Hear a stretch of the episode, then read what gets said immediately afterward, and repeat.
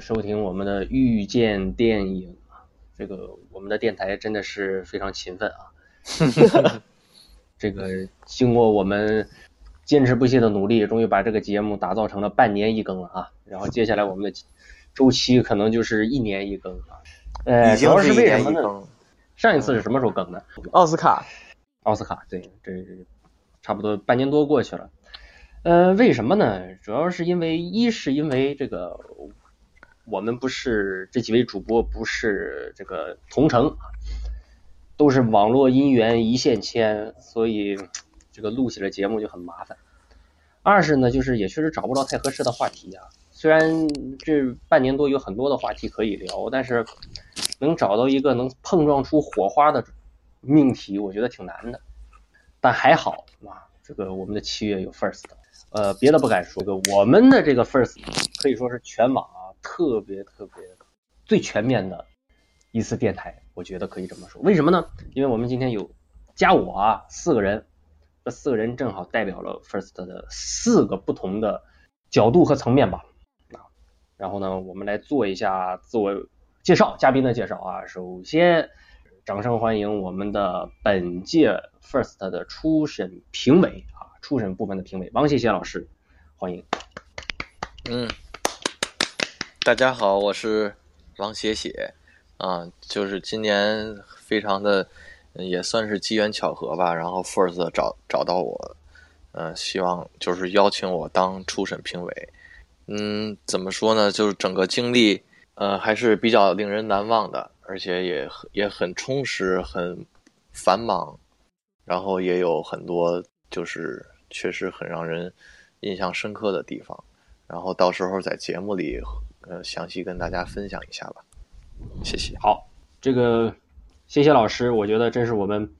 电台之光啊，然后可以成为 我们这个 first 的初审部分的评委，因为要知道初审部分的这个看片的数量啊，包括这个疲累程度是特别大的啊，然后。很多片子都需要经过这一关才能进入到复审，再到最后的终审评奖，所以我觉得谢谢老师他的一个呃一些想法，对于影片的一些看法非常的关键。然后希望今天谢谢老师可以不吝赐教啊，然后尽情的分享对于这一届影片的看法。好好好，嗯嗯，掌声欢迎下一位啊！我觉得这一位是也是特别特别的辛苦啊，作为我们 First 志愿者的代表啊。大家都知道，First 志愿者是这个影展当中至关重要的一环。那么今年呢，我们电台也出现了一位志愿者啊，而且在志愿者当中表现可以说是不俗。让我们掌声欢迎晚不安同学。好，Hello，大家好，我是晚不安，然后是今年媒介组的志愿者。然后呃，之前在豆瓣上也发过一篇文章来讲这个今年的一些感受。然后其实我去年就有报名这个志愿者，同样也是媒介，但是去年它的整个选拔流程跟今年的不太一样，周期也比较长。去年的话在中试的时候就没有没有入，然后今年进来了，因为媒介组这个性质吧，所以它工作周期其实是挺长的。我在今年的五四发布会之前，实际上就已经啊进来工作了，因为我是属于第一批的志愿者嘛。然后那个时候基本上就跟谢谢老师在组委会就碰到了，所以今天呢，对，就是除了这个影展期间的一些事事情的分享，就是影展前的筹备期的我知道的一些情况，也可以跟大家来分享。对，谢谢大家。呃，这个。晚不安，我觉得是属于呃年轻影迷当中十分活跃的啊，然后而且我觉得他真的特别热爱电影，呃，我觉得能成为志愿者本身就是一个充满着赤诚的事情，所以我希望今天你也能够多多跟我们分享关于这届影展的一些感受啊。好，然后掌声欢迎我们电台里面长得最像 吴京，吴京老师十分之联想。哦，这个一个人说老了都，观众影迷的身份看了很多的片子，让我们掌声欢迎，这是应该叫碧莲同学啊，欢迎。呃，大家好，我是比林，碧莲呢是就是比林那个谐音，然后大家也就叫习惯了。呃，今年 First 我是作为影迷的身份去的，第一次第一次去这个电影节，我是作为影迷的身份去的。今年也看了十九部电影，七天十九部，排片也是特别忙了。然后希望等会的话，我能把我对这次电影节的一些感受分享给大家。好，谢谢。好，这个比成同学也是我们电台的新同学啊，然后是我们这次年龄最小的同学。对，但是我觉得他的想法其实对于今天的交流至关重要，因为一方面他是影迷，另一方面他是第一次去，我觉得这个呃观影迷或者是参与者对于一个影展的呃想法，其实跳脱开，我觉得其实才是最客观、最最直接的，也是对于这个影展最具有建设性的一个。所以也希望比正同学等会儿多多跟我们分享啊，然后嗯好的，我就不用多介绍了啊，这个。已经成为了遇见电影电台的这个专用控场人啊，这个我是二十二岛主啊，然后今年呢是以媒体的身份去了一趟 First，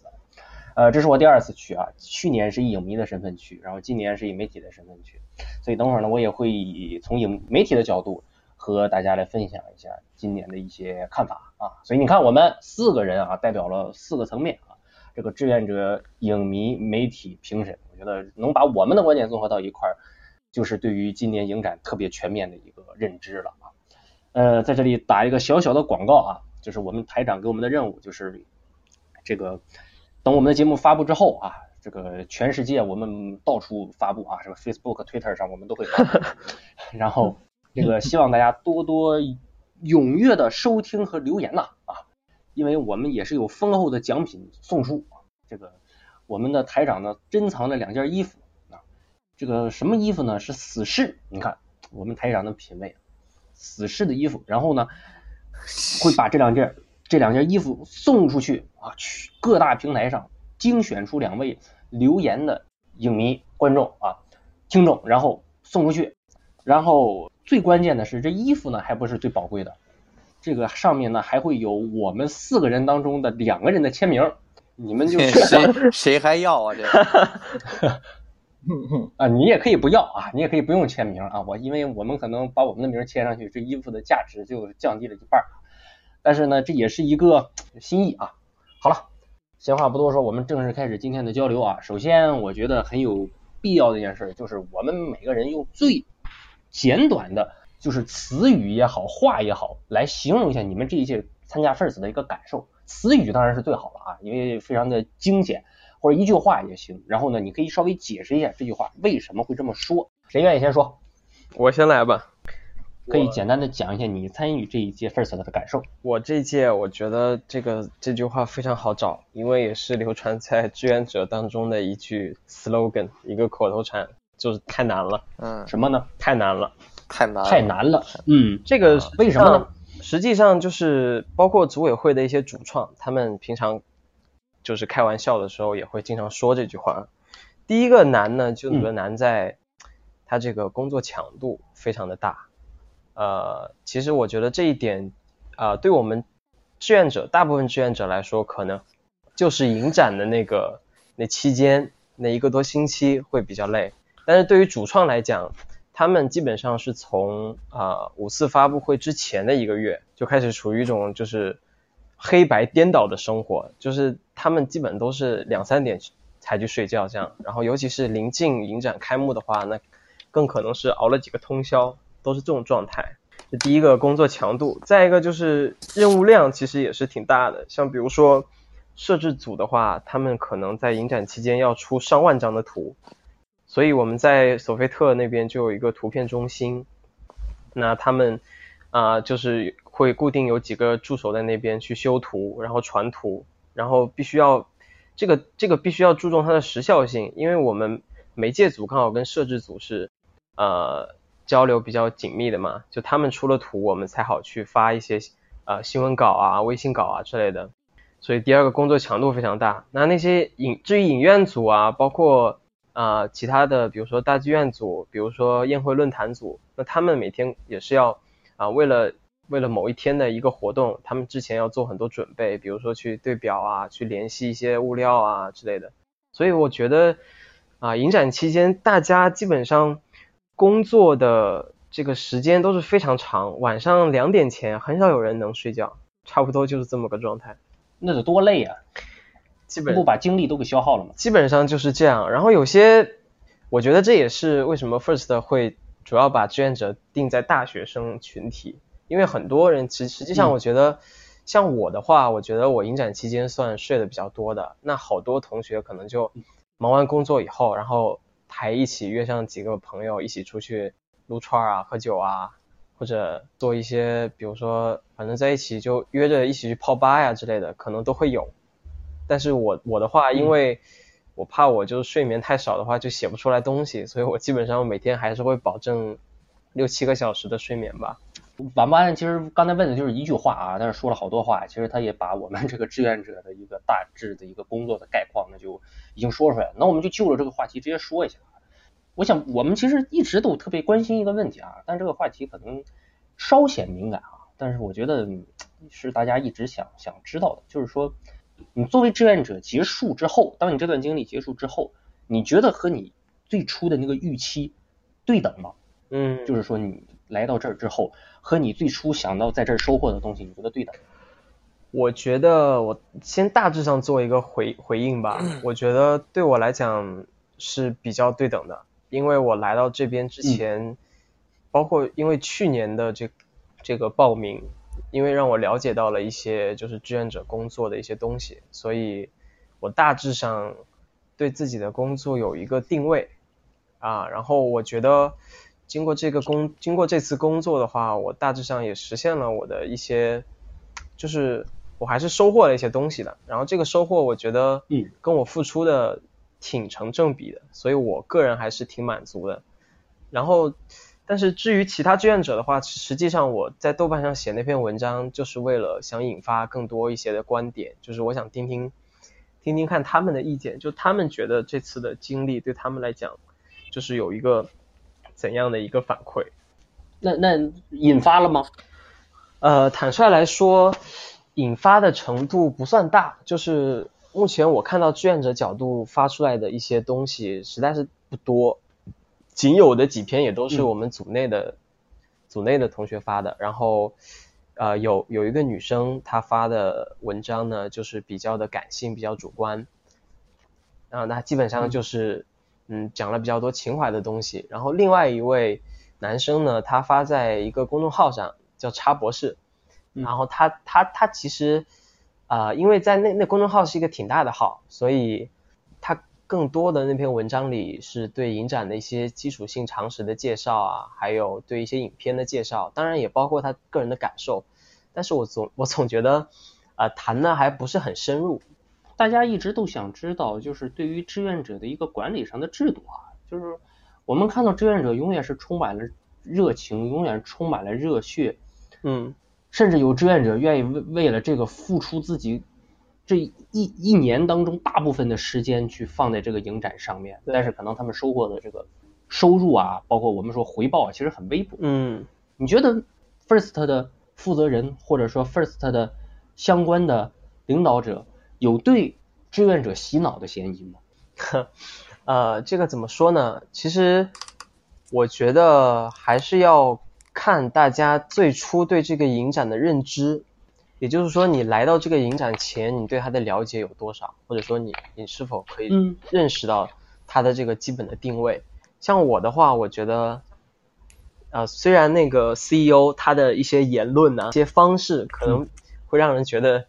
就我们可能也会戏称它有点像搞传销的，就那种感觉。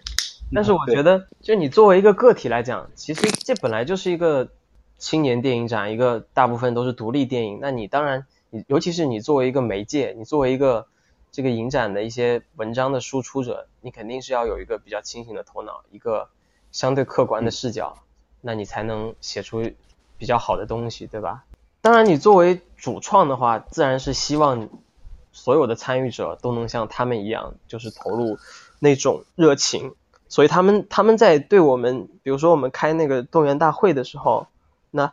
那个动员大会开了有四个小时。那实际上主要做的一个工作，实际上就是希望我们能够就调动我们的热情之类的。不过我觉得这个还是主要看个人。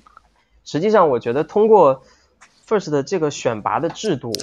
已经吸纳的吸纳的大多数都是对这个影展有相当高的那种啊认可度的那种迷，所以我觉得就是说，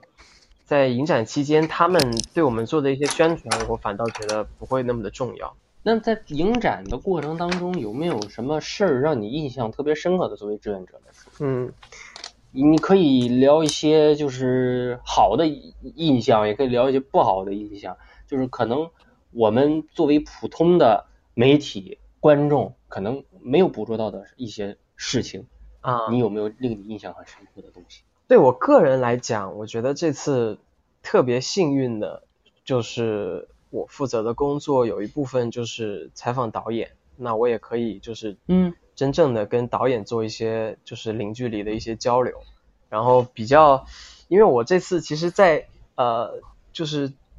电影节开始前已经在组委会看了相当一部分片子了嘛，那我个人就是最喜欢《四个春天》，然后这次呢我也就争取到了跟导演交流的机会，然后导演。因为前期我们在微信就有一些沟通，我觉得他人真的是特别好，然后会跟你讲很多，就跟我这样一个其实就跟离他还挺远的一个一个人，他也会就是跟你很详细的讲一些创作上的一些东西。然后我们那天采访完了以后，他还就特别热情的邀请我，还有另外一个我们组另外一个女同学，然后一起去跟他们制片人，然后大家一起去一个青海的一家店里面去吃，去那个喝酸奶啊，然后吃他们面片啊什么的。我就觉得这个导演、哎，这个是印象很深的一点。其实不光是我，当他的片子后来在应该是在银河影城放了一场，然后万达影城放了一场，那所有影院组的志愿者也全都变成他的粉丝，就是他的人格魅力真的特别大。就最后他拿奖的时候，其实我们也都特别开心，印象很记得很清楚，因为我们志愿者的那个授勋礼是和呃惜别酒会同时进行的，都是在索菲特二层挨着。然后我们那天喝酒啊、吃饭啊、聊天啊，然后出来以后已经凌晨大概两点多了吧，然后刚好就碰到他，然后就一大堆志愿者冲上去跟他就是拥抱啊，请他签名啊，对，这个就是我印象相对最深的一件事情。其实还是挺开心的，这可能是别的大的电影节、A 类电影节或者是一些一线电影节，他们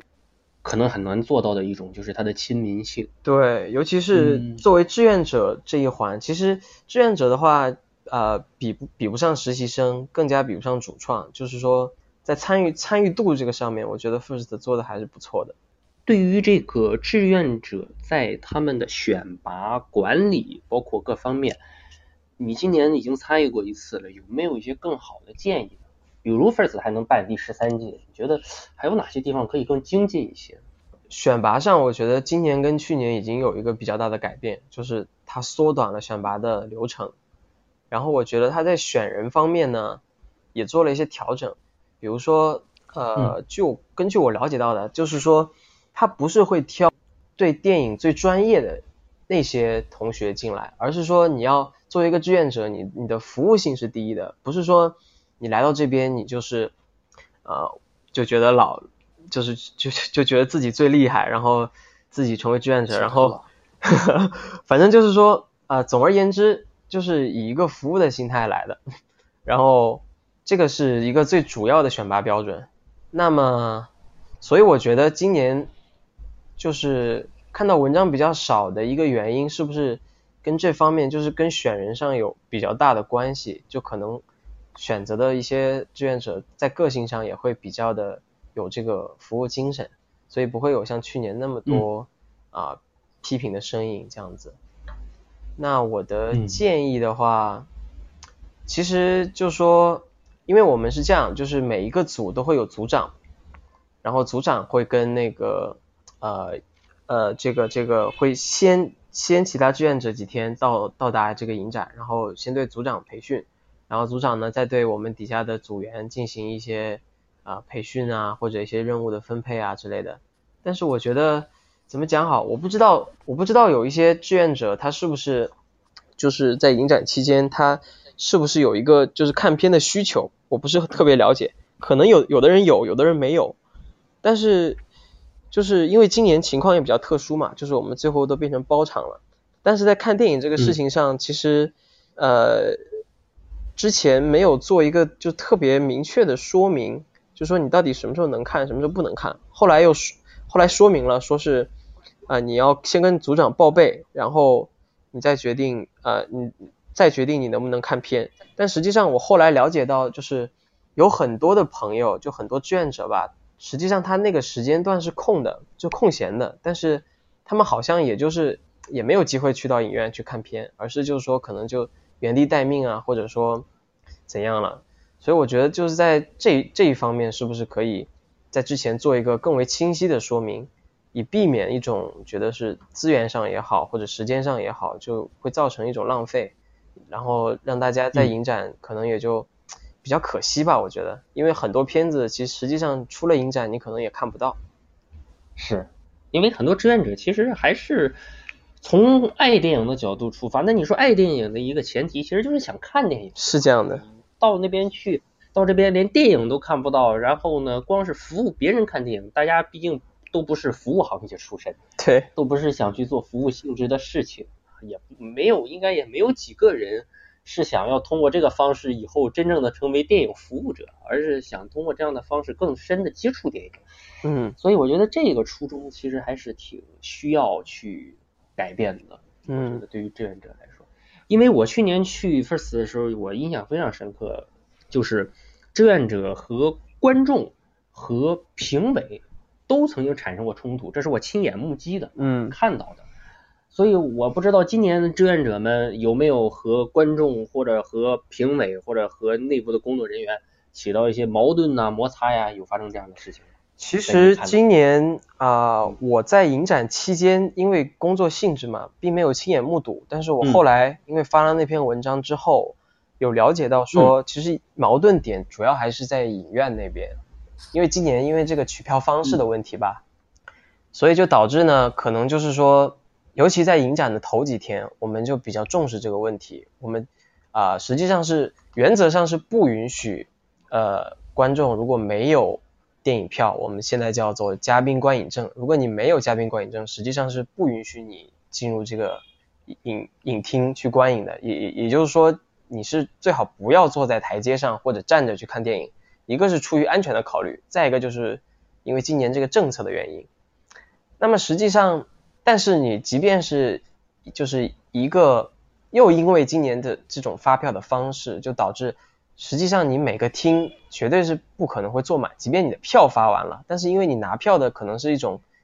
呃便利性或者或者什么之类的，观众可能把票都领走了，这些票可能分散在不同的人手里，有评委，有观众，甚至有有也有志愿者，但是可能会坐不满，然后这样的话可能就会起冲突。我我了解到的就是有的媒体就会跟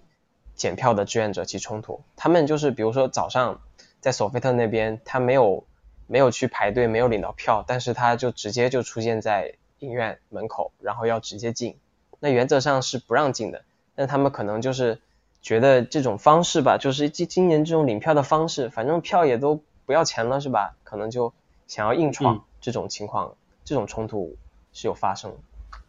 那大多数人硬闯成功了吗？呃，我了解到的那个案例，他最后那个。应该是个媒体吧，他最后把影展主创叫来了，然后主就主创把他带进去了，然后这样这一代还是进去了，他他是进去了，但是这一代又引起了就是场外一些排队影迷的不满，他觉得说你这个能直接进，我们最后不能，为什么不能直接进？那最后他们有没有进去，我就不是很了解了，反正就会这种实际上就反映出一种权力关系吧，就是看电影变成一种权力关系以后。尤其对影迷来讲，我觉得可能会心里会感到特别不平衡。嗯，关于志愿者方面，我这边想问的问题差不多了。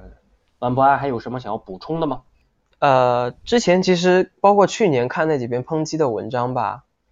给我的一个比较大的感受就是，呃，他们对这个志愿者的一个理解可能会有一些不同，就是说他们觉得志愿者在这种情况下的一种工作量，可能就是一种剥削或者是一种消费什么的，就会出现很多这样的评论。包括当我把这些，当我啊刚才分享我的一工作强度、工作状态的时候，可能大家也会都觉得会特别累。不过我觉得还是要看，就是还是话说回来，就是看你想要什么吧。你在这个影展期间想得到什么啊？当你了解到这些情况，就这个工作量的时候，你是否还会选择来当志愿者？因为不管最后对 First 你对 First 影展的这个理解或者说评价是怎样，你在这里都可以真的都可以交到朋友。如果你是一个以一个交朋友的心态来的话，或者说呃你你以你一个交朋友的心态来，会比你以一个看电影的心态来会收获更多。我觉得对，就是这样。这个东西我想强调给一些想来 First 当志愿者的朋友。其实我觉得这句话从某种程度上说还是有点矛盾的啊，因为你毕竟是一个影展，你不是一个集会。嗯你既然是一个影展，从创立的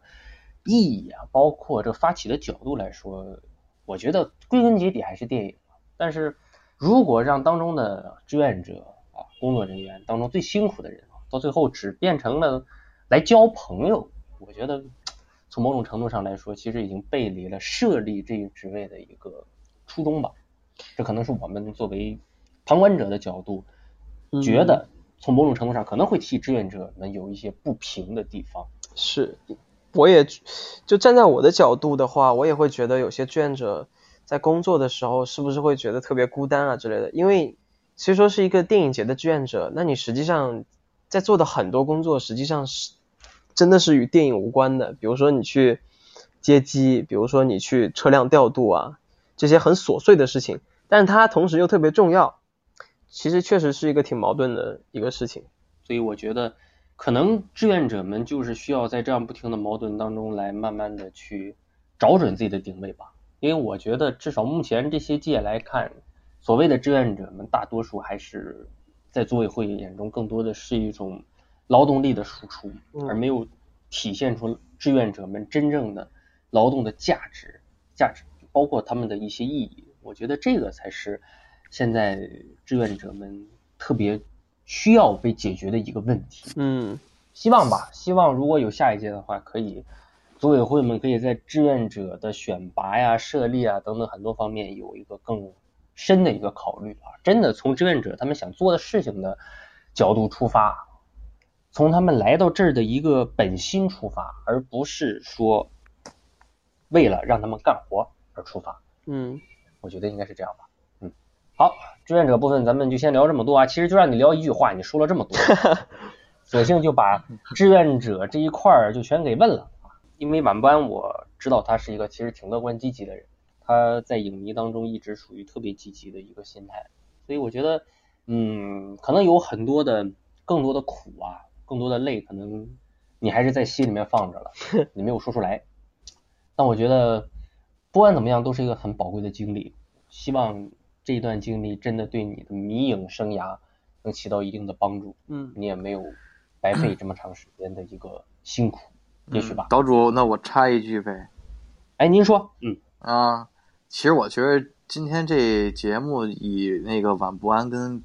比灵他们俩人儿，一个志愿者的身份，一个是纯影迷、纯观众的身份去那个为主吧，是吧？因为我，因为其实说确确确实是我之前那个也有一些媒媒体啊采访我什么的，基本我可能说的话都说的差不多了。然后我觉得挺好的，晚班说的特别好，但是那个，但是我想问问，就是我想问问晚班，就说刚才那个，呃，有没有志愿者有观影需求的那个事儿？嗯是，嗯，我不知道你是啥意思，就是是会觉得，就是如果说，假如说给他们提供在影展期间提供一个哪怕一两次观影机会什么的，会更好，是吗？实际上，在志愿者那个之前的招募的那个手册里，他是写了说啊，影呃志愿者可以免费观影这样子的，但是实际上就是哦，工作起来，啊，你可能就对，就没时间，强度太大。对，对，对，那这个确实是我觉得是需要优化的一个地方。但是就是一般来说嘛，因为其实说实话，我年轻的时候我也当过志愿者，嗯当然不是电影节的哈，也是别的。但是他，因为我觉得吧，就是没办法，这真的是一个没办法的事儿。其实，比如说你无论是去当电影节的志愿者，还是当一些什么，比如说游戏展会或者动漫展什么的那些志愿者，他们就是真的确确实就是说说实话，就是是去劳动去付出去了，而且对，而且这个是是以这为主的，因为真的是没有办法，因为有的时候，因为毕竟确实你不也说了嘛，以服务为主，对，但是肯定自肯定自己就是自己的那个以你以志愿者身份去体验这个电影节的那那种体验，肯定就就会比那些影迷啊，或者是其他一些嘉宾啊，肯定会差很多，因为其实你这属于工作人员了嘛。对，对，但是包括就像以前，比如说看比赛也好，或者是看一些演唱会也好，那些志愿者啊或者保安什么的，那都是背对着舞台的，我就觉得他们挺辛苦、挺可怜的。说实话，对，所以 头儿都头儿都不能回啊。但是，但是其实我知道他们肯定心里都是想回头去看，是吧？嗯肯定的，都是想去那个，想去跟着大家一起去体验体验这些东西。但是怎么说，哎，这就是很矛盾的一个地方。就那没办法，就是我觉得作为个人来讲，就只能目前阶段来讲，就只能牺牲吧。因为我确实也也没想到过什么好的。我现在我们自己也在办影办影展嘛，嗯，可能也会也会要去找一些志愿者什么的，但是怎么能在他们就是辛苦付出的前提下，提高点儿他们的那种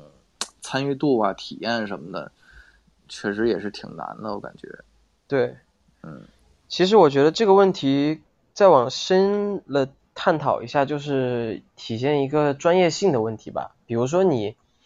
对啊，对接接机组的话，你见到一些你特别喜欢的明星，但你这个时候你对对工作对对对人员，你千万不能说一种粉丝心态去，合个影啊什么的。没错，去合个影啊，要签名啊，这些你都不可以做。对，这对跟对个人来说，肯定是你平时的那个状态跟你的工作状态相冲突的地方，对怎么去调节，去去去那什么。没错，真的是很不容易吧，不然真的是非常辛苦。因为我当时到西宁之后，我就一直想找他，然后隔了两天，最后才有时间跟他在酒店大堂聊了很短暂的一次天儿，就真的很忙，他一直都都在忙，确实太辛苦了。嗯嗯尤其是我也是匆匆和晚班见了一面，太匆匆了。去的那种影展，太 匆匆了。然后呢，看到晚班憔悴的面容，隐退慢慢隐退的发际线，真的够了，你够了。发自内心的、发自内心的感到心疼啊！就是因为嗯你知道，咱们再去别的地方，比如说去别的影展，那是春风得意，就是那种特别开心的感觉，但是在那儿就是很疲惫啊。告诉我说就睡了，一般一般都晚是想一晚上没睡，嗯，那肯定啊。一个可能还有还有还有另一方面，可能就是物质物质上的回报，可能就会显得有些少，就对你的付出来讲，对吧？因为一般，所以要不怎么叫志愿者？今年我觉得所以比他们就会好很多，真的，因为今年会好是吧？首先你住的好了，就就你你能住上星级酒店了。去年是青旅，对对对再一个你交通上的支出就少很多，因为今年挨得特对近。啊，对，那以前那个挨得不近的话，交通会会让志愿者自己出吗？就是整个影展期间会有比较微薄的补贴，但你日常的支出的话，可能哦就是靠自己，就会报销一部分，但你肯定要自己去贴一部分。哦，包括你日常的一些饮食啊，这些其实好多大就大部分都是自己靠自己。那真的基本就算是用爱发电了。嗯，哎，这真是。那今今年就是你还会觉得比就是今年好好在工作环境、住宿啊什么的，包括可能那个呃可以跟一些主创接触什么的这些嗯方面都提高了不少，是吧？但也有志愿者会会觉得去年住青旅更好，因为那样的话可以跟啊更多人交流。他们哦，因为抱这样的心态来嘛，对吧？哦，今年确实有一些志愿者会觉得，因为工作性质的原因，会觉得自己就是整个期间都，呃，既没有看上电影，又没有认识上朋友，会会会有些失落这样子。对对，那肯定的，那肯定的，嗯，所以其实真的也挺难，们确实很难。向这些志愿者们致敬。致致敬，我觉得这个他们是这个影展真的是最辛苦的人，而且这也志愿者制度的设立可能也是区别于其他很多影展的一个地方啊，一个特别有亮点的地方，所以我觉得值得我们再次发自内心的鼓一下掌谢谢谢这些志愿者。今天不要变成我的诉苦会了，赶紧赶紧让比好了不诉苦了，你的部分 part 已经过去了啊！来来来，让我们，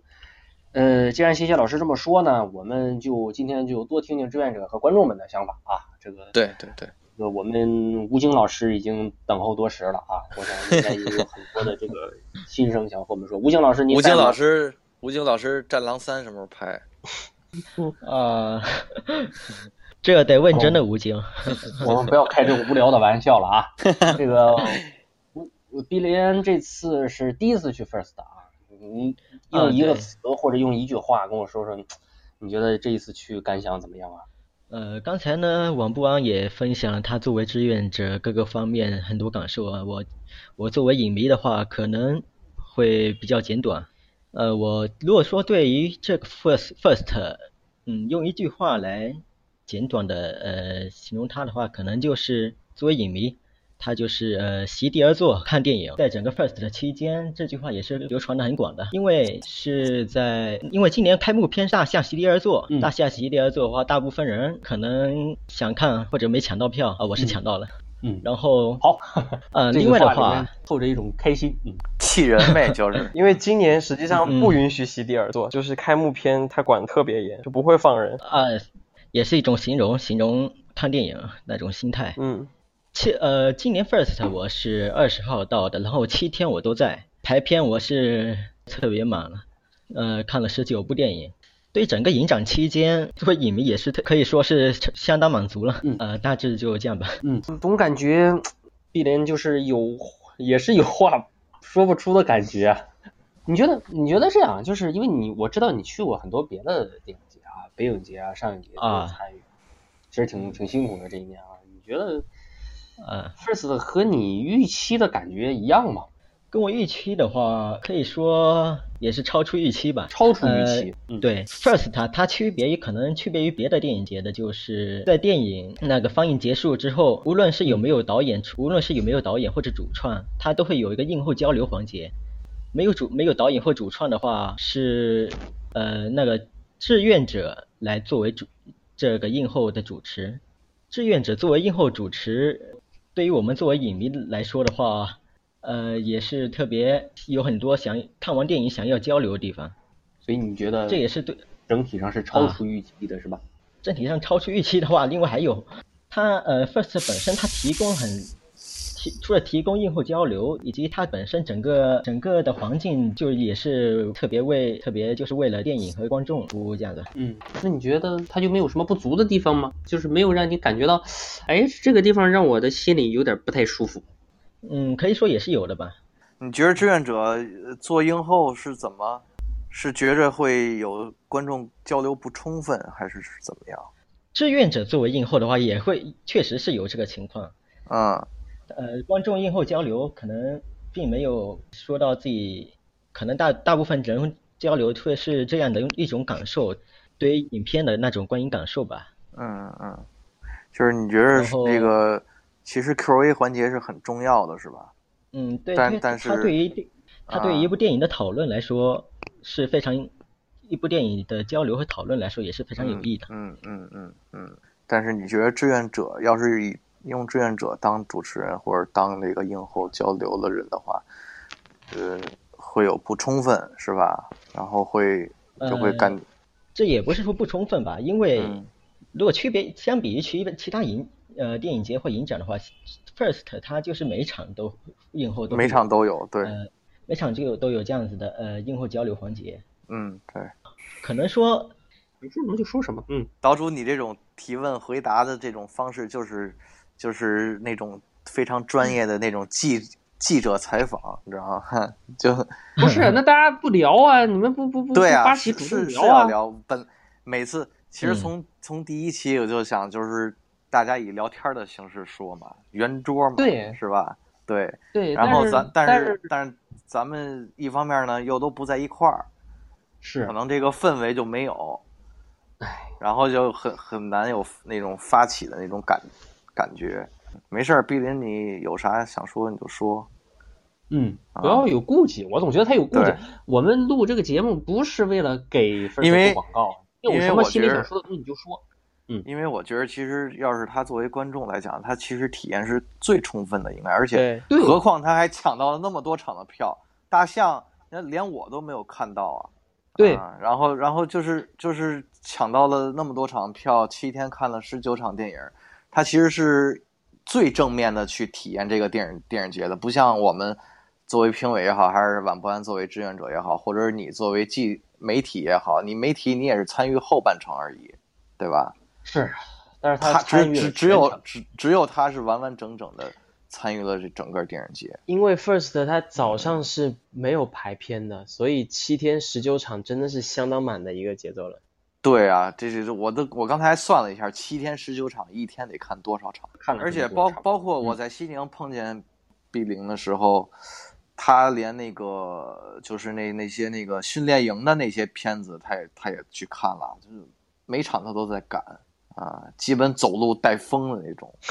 就看完一场，只有五分钟的时间换下一场。那如果稍微，比如说万达跟耀莱这两个影城稍微离得远一点的话，走的倍儿快，你知道吗？谁都跟不上。就其实应该是很充实的一个七天电影节的体验，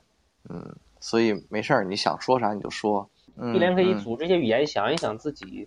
就是想表达什么，就是勇敢的去表达，没有事儿。这个这大家最后也不会找到你，是吧？组委会也不会因此人肉你、封杀你，以后再也不让你去，是吧？他们巴不得你们不会去不会，嗯，对。所以说不要害怕啊。呃，对，之前不是有一个文案，我记得是你觉得 First 是属于一个是一个属于影迷的电影节吗？这个这个我觉得我可以谈一下，嗯，谈呢这我谈，他这 First 如果说相比于北影节和上影节以及其他我参与过的影展的话，呃，我觉得 First 这里边来影展的所有人，无论是志愿者还是媒体或者是观众，就是能，它让人感受到的是，大家似乎都是为了同一件事而来，就是为了这个席地而坐看电影，也就是为了这个电影节本身。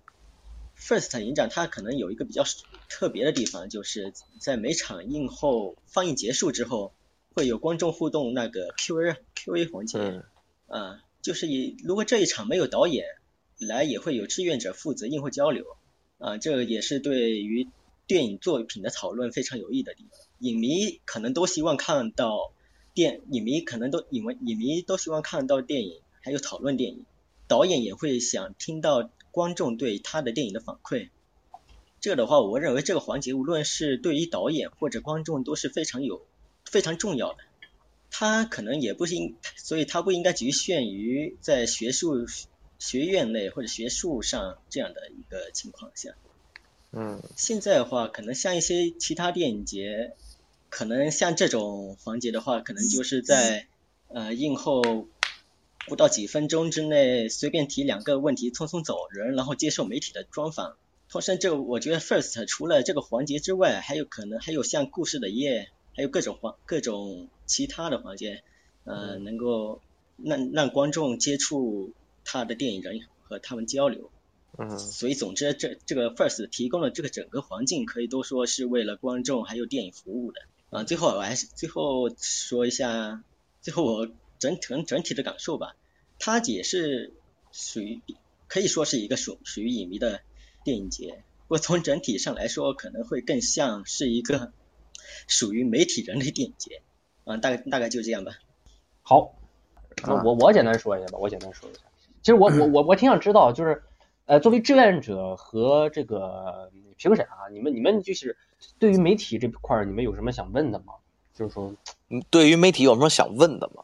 对，就是说，因为因为我啊我要想聊的，其实我夸夸夸我能聊很多，但我觉得一聊我怕我刹不住，所以我啊你们有没有什么特别针对性的问题？我也回答一下。嗯 我倒对于媒体没有什么想问的，但是不是因为我也知道今年这个媒体审核特别松，对嗯，对，哎，特特别松，所以这个呃会有很多呃挂靠自媒体的一些人过来，嗯。然后然后再再加上今年确实也出现了，比如说这个退票的事儿啊，像一些事儿，嗯。所以可能这个会不会体验相比以前会有一点不好，或者说会有点乱似的那种感觉？嗯，那我可以直接回答你是的。嗯，啊，哈哈哈我觉得啊。我觉得不仅是乱啊，这个啊。我觉得，因为有一个很明鲜明的对比啊，去年我是以影迷的身份去的，我和鄙人一样，每天走路带风啊，那都那不是走路带风了，今年这个地方离还比较近，那我那是打车去啊，车轮子带风。但是我过得我非常开心，我非常充实，我觉得我特别的开心能够我觉得能够去 First 也间接的影响到我对于呃华语独立电影啊一些电影人的一些喜爱的程度，我这这个这个是绝对会起到非常正面的意义的，因为你跟他们近距离接触，你去走到这些电影的制作层面的一些深处，你真的会觉得他们是一群很真诚的人。你也会被他们的真诚所打动，所以你自然而然的也会在你的一个呃心里的喜爱的层面会有一定的改变。但是今年啊，这个作为媒体去啊，因为本身有工作，再加上一些不太良好的体验啊，所以说我没看到那么多电影，只看了区区几部。我抛开电影的质量本身不谈，嗯，我就说体验方面，我觉得，嗯，至少。绝对不止我一个人，因为我们的媒体群里面大概能有三四百号人啊，我觉得应该和我的想法，呃，类似的应该不在少数，就是嗯嗯，真的体验很糟糕。首先啊，最基本的一点啊，就是这个关于这个票的事儿。嗯，其实大家都知道啊，看，因为因为媒体去其实抓新闻点很重要，但是更多的媒体去是希望在 First 看到很多。具有未来，比如说像金马像的片子啊，金马种子选手具有潜质的片子，能成为未来上院线的片子，甚至成为像话题爆款的片子，大家一定是冲着片子本身去的。但是你想，这么多的媒体去了，看不上片子，需要以一种排队像买火车票的形式，一大早差不就那种感觉，就你恨不得提前一晚上去打地铺啊，这个通宵排队。才能拿到几张票的形式。刚才这个晚不安也说了啊，说很多志媒体甚至和志愿者产生冲突。去年是有观众和志愿者产生冲突，或者他们为什么会产生冲突呢？就是因为因为媒体刚才说了，媒体没有拿到票，他们就想以一种试试看的心态去现场去硬闯，然后志愿者们肯定又不想让他们硬闯，因为志愿者有规章制度在身，所以这就是一个悖论。但是那你说让媒体去？不让媒体看到这些电影，那什么？那那你说这些媒体去的价值和意义是什么？那是为了去，就因为今年松嘛，今年松很多，其实不是媒体的人就以媒体的身份去。对，所以这个就延伸到了第二个层面，就是说，那么很多媒体看不到这些电影，为什么看不到？媒体太多了，对吧？你如果就这么几家媒体，你比如说像像像像像像一个很就这些媒体，就这些人。我们每一场每一部电影，比如说你放两场，我们都能看到，就是这些人。那我们每一部电影都会给你做相关的报道，我们每一部电影的影人也会做相关的报道，其实都可以。但是来了这么多的人，好，来了这么多的人，你会发现其中有很多的媒体你不知道，是吧？你不知道他们是谁。然后呢，如果你看了解他们相关的东西，你会发现其实他们可能是在公众号上发了一些文章，这公众号的文章的流量，如果你能过十万加，我们也就认了。但可能流量非常十万加有点太太太严苛了。好，那我就两万加一万加行吗？对，反正至少是个至少确实是个媒体，是吧？你甭管是自媒体也好，还是那些，就是因为我觉得你你既然你因为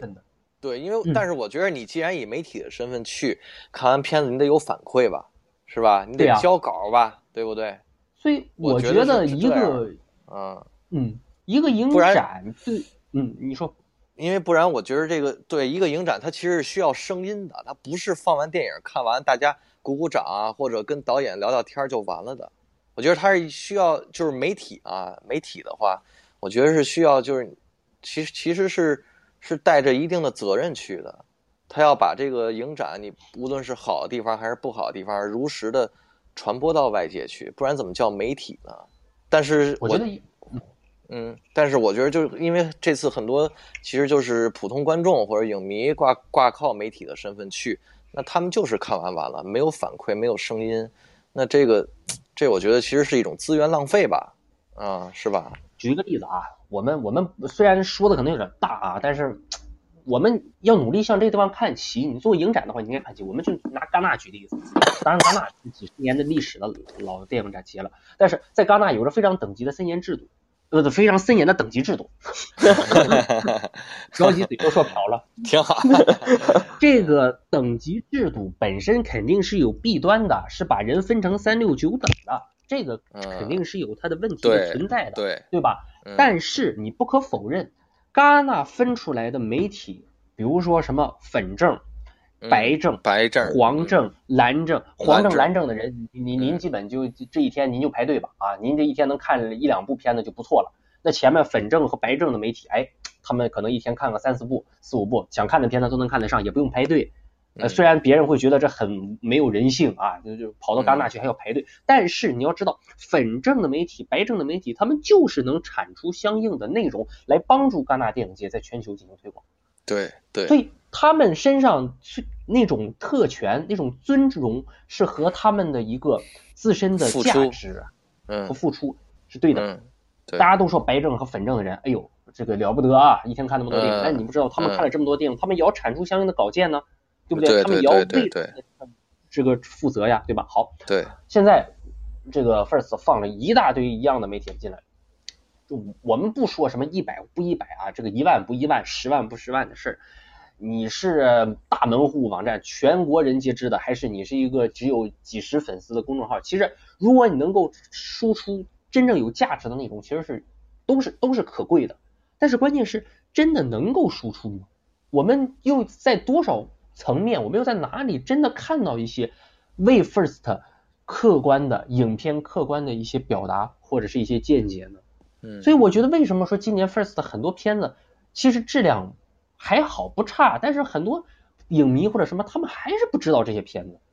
但是如果是早年前几年的话，像什么《中邪邪迷宫》，大家早就知道，早就传开了。为什么？其实放这么多媒体进来，其实反而是一种资源的一种拥堵，这种拥堵必然会导致整个体系的一种崩坏，不会产生真正的一个优化的效果。所以我真的觉得今年很多人去了之后看片儿，媒体嗯大摇大摆进来了，进来玩手机，进来评摄，进来你这这这这这个发小视频啊，就证明哎呦，这今年票这么难抢啊，人这么多人人这么多，我终于看上这个片子了，我了不起。嗯哎，嗯竟然滋生的是媒体的这样的一种心理，而不是说哦我看到这个片子，我应该义务为这个片子做点什么。嗯，你不觉得这是一种很病态的心理？对，而 First 他既然这么做，其实就是在滋生这种心理的一个助长。我觉得 First 办到第十二届了，已经很有名气了。我觉得应该不需要让这么多人进来，来为他们做所谓的免费义务宣传。但最后宣传的效果，其实还不如抬高一点自己的身价呢。所以我觉得今年作为媒体的体验，我是非常不好的。嗯，我有很多片子进去看，我且不说能不能看得上，我进去看了之后，我的观影环境就不对，我就不好。更何况他排的电影场次也不多，而且媒体还这么多，大家都以媒体的身份去，然后我也没看到真正有几篇能够对 First 有起到建设性意义的文章，因为我们媒体互相每天之间大家都有看嘛，这个这个媒体发那个媒体发，但是真正发的其实都是一些流水账，都是一些没有建设东西。我倒不我倒不敢说我写的东西能有多少东西，但是只是说你既然能招来这些人，你至少得有一半以上吧，对吧？你招招了三四百家媒体，你招的有一半以上能对你这个影展的宣传起到推动作用，但其实没有，反倒是我们看到这一届结束之后出现了很多很异样的声音，但这些时候来的这些媒体在哪儿呢？有站出来发声的吗？没有啊，是吧？所以我觉得真是一个吃力不讨好的行为，而且今年对于媒体，我可以很客观的说，真的是得罪了很多媒体，所以我我真的不乐观的去想，可能明年真的不会再有这么多媒体去，就算他邀请还邀请这么多人去，很多人也不会再去了，因为啊，赢一个影展体验真的很重要。嗯你嗯，片子的质量好，可以参差不齐，你可以说有爆款，你可以说今年比较平庸，我们可以分成大年和小年。但是一个影展的体验很差，那真的就没人去了，大家就不会把你这个影展当回事，这一点很关键。其实也不光媒体，就像我们像我们评委嘛，他发的 VIP 证，就是我感觉也是也是特别不不 VIP 的 VIP，就是每天早上想看一些，因为我们我我们只是剧情片的初审嘛，就是所以那些。所以，其实我今年感觉今年纪录片的整体质量要比剧情片好很多。我也有同感。嗯，啊，所以我想补那些剧那些纪录片，每天早上，因为我第一天到，然后第二天早上我就想，咱去领票就去领票呗。然后一到酒店大堂，我天，就跟迪士尼欢乐谷一样那个队，哎呀，就给我吓给我吓死了。而且我一看里面很多就是媒体证啊什么的，所以当然也包括，当然也有这个，因为我听策展人也说也有这个。退票事件的影响，所以今年的 VIP 的那个座位就是无法跟那些产业场和媒体的那些座位分开了，所以大家只能一起去排队领票。当然，但是我看这个，反正就是各方面体验吧，可能也也不能说不好，因为我也因为其实我们初审从今年的上半年四四月份就已经开始跟组委会接触了，我也知道他们这些人确实都是很有热很有热情，人也很好。啊，什么的都很好，但是就是确实，而且也是现在 First 确实也是名气越来越大，想参与的人越来越多，所以可能今年会显得比较乱，包括媒体审核也今年也很松，可能就各方面可能都会显得稍微乱一点。嗯，就是我我其实我也很诧异这件事情，就是说因为一个影展啊，包括一个电影节，其实。至少在管理制度方面，其实是应该，不管是志愿者还是媒体还是观众，对于这些的体验，其实是应该往一个良性的方向去发展。嗯，这个我觉得是一个正常的发展的规律。你在不断的摸索当中，不断的前进，包括呃，First 在西宁已经扎根很长时间，他应该已经具备了各种应急啊，或者是对于媒体的考虑啊等等，他应该更加的设身处地为观众、为媒体、为呃志愿者每一个层面的人去。去着想，但事实上，我发现 First 越来越为自己着想了，就是更多的就是在担心我能不能办下去，我能不能传出去我的名气，我到底能不能把这一年的任务完成好，而没有更多的去想我今年到底能不能让所有来到 First 的人满足、开心、快乐，这是一个定位和宗旨的问题。也许我说的可能有点过激啊，但是我觉得如果这个问题不解决，你哪怕办到第二十届，你办到四十届，你办成一百年的电影节，那其实意义也不大，变成了一种自嗨，变成了一种自我娱乐，变成了我能够把这个电影节办下去，我就很牛逼，就这种心态，其实我觉得就是对观众、对志愿者、对媒体所有层面人的不负责任。这当然就是我个人的一个见解。嗯，所以，但我倒觉得不不至于，倒也确实不至于。嗯嗯，因为。嗯，反正从我跟他们的接触来说，无论是策展人也好，还是 CEO 还是创始人也好，他们确实，我觉得初心保持的还是挺好的。就是他们对这个中国这些独立电影人，还有这些他们的生他们的生存环境、他们的创作环境，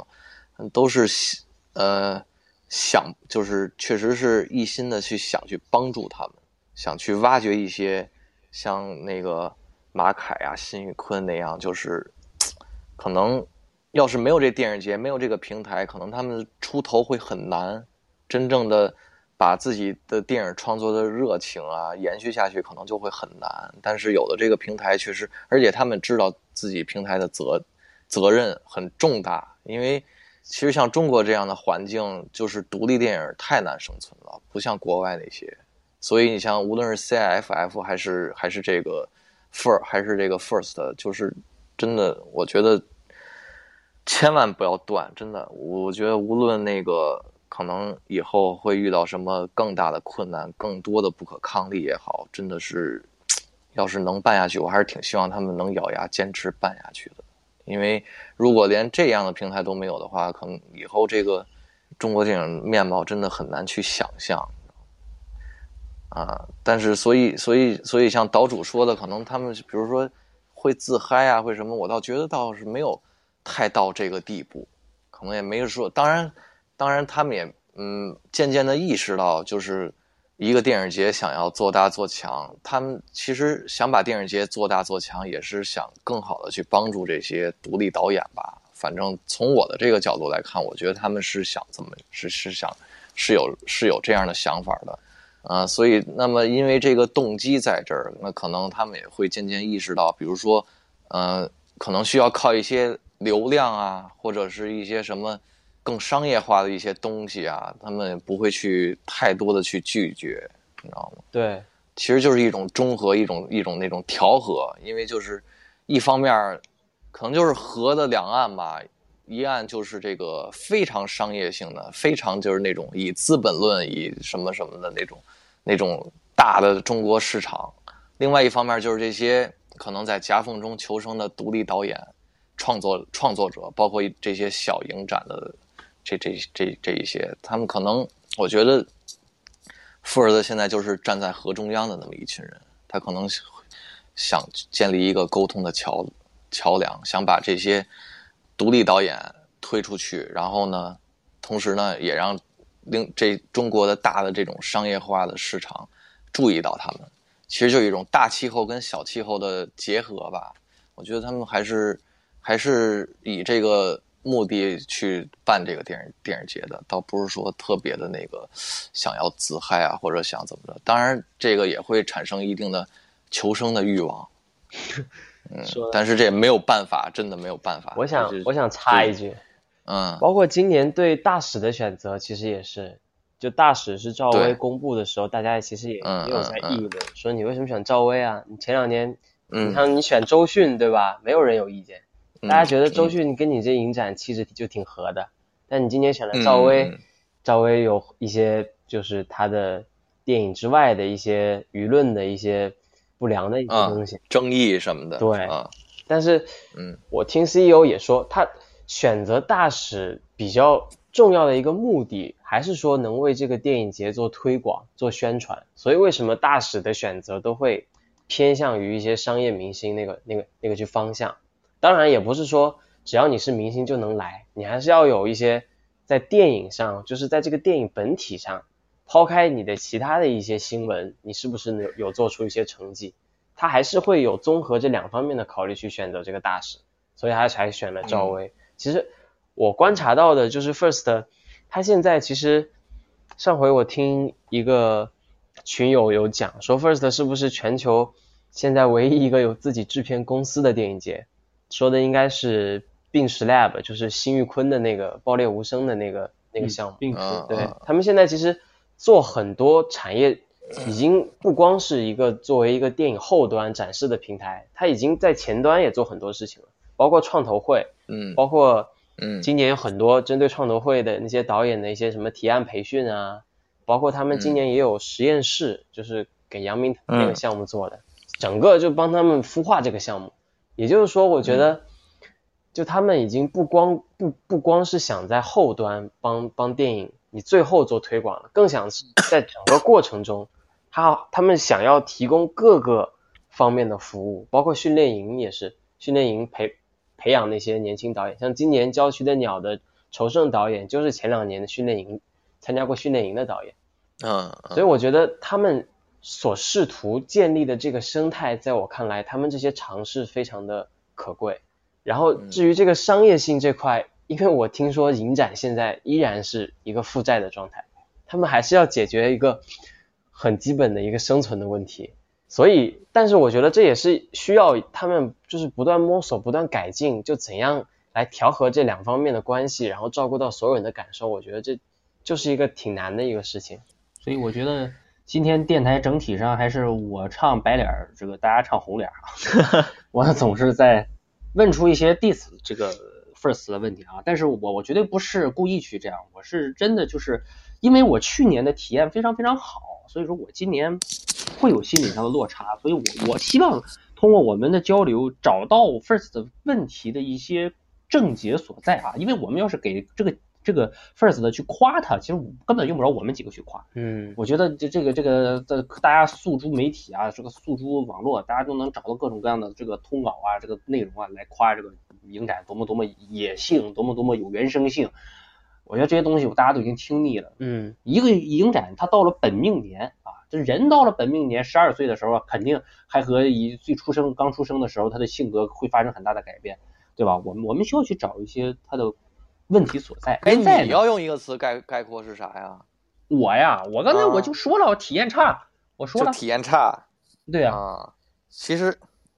哎，其实我我想用一个词概括，就是纯粹吧。我觉得，嗯，说说。其实这是多方多方面的一个事儿，因为我一个是想让这个，我我其实是有一个，我其实一个非常理想主义的人哈，其实，嗯当然我也知道现实环境是什么样的，所以我就是特别，可能我就是平时也好，或者是哪怕是参这个成为评委什么的也好，或者在工作中也好，我就是，嗯，我是很不喜欢那些杂那些杂七杂八的事儿的，就是那些场外因素，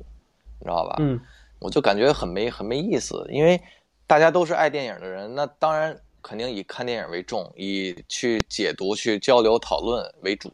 啊。但是，一切都应该是建立在一种特别友好或者是相对理性的一个立一个立场和态度上去交流、去沟通啊。所以我我怎么说呢？我是一方面是想让，可能也不光是 First，可能也是其他的一些电影节，或者是任何的一种活动，哪怕是院线公映的片子那那些也好，我就是我一方面是希望这个环境能越来越纯粹，就是每个每个人都可以随心所欲的想做自己的事儿，是创创作者可以更自由的去创作，然后评论者也可以更自由的去评去评论，而不是老受到那些场外因素的干扰。再一方面呢，我也是我也是觉得这个可能从我今年参与 First 的这个从始至终来讲，我我其实是体验就是怎么说呢，就是相对我觉得是挺纯粹的这么一个事儿，就是我参与到这个事儿的这个过程，其实也是挺也是挺纯粹的。包括从他们可能组委会刚开始找我当评委，其实就是很挺随意的，你知道吗？我都有点出乎意外的那那种，就是也没有什么很形很形式感或者很严肃、很庄重的那种感觉，就是就是因为你喜欢电影，可能就是就是因为你喜欢电影，然后你可能呃，他们也看到了你在那个你在一一些电影上的见解啊也好，或者一些观点也好，还觉得挺挺对味儿的，或者是觉得嗯挺好的，然后就就是让你当评委了。所以我觉得这其实找找到我这件事儿，其实就是一个很纯粹的一个事儿，完全是从嗯电影本身去出发的，而不是因为我是我可能是一个什么什么身份，或者我可能是一个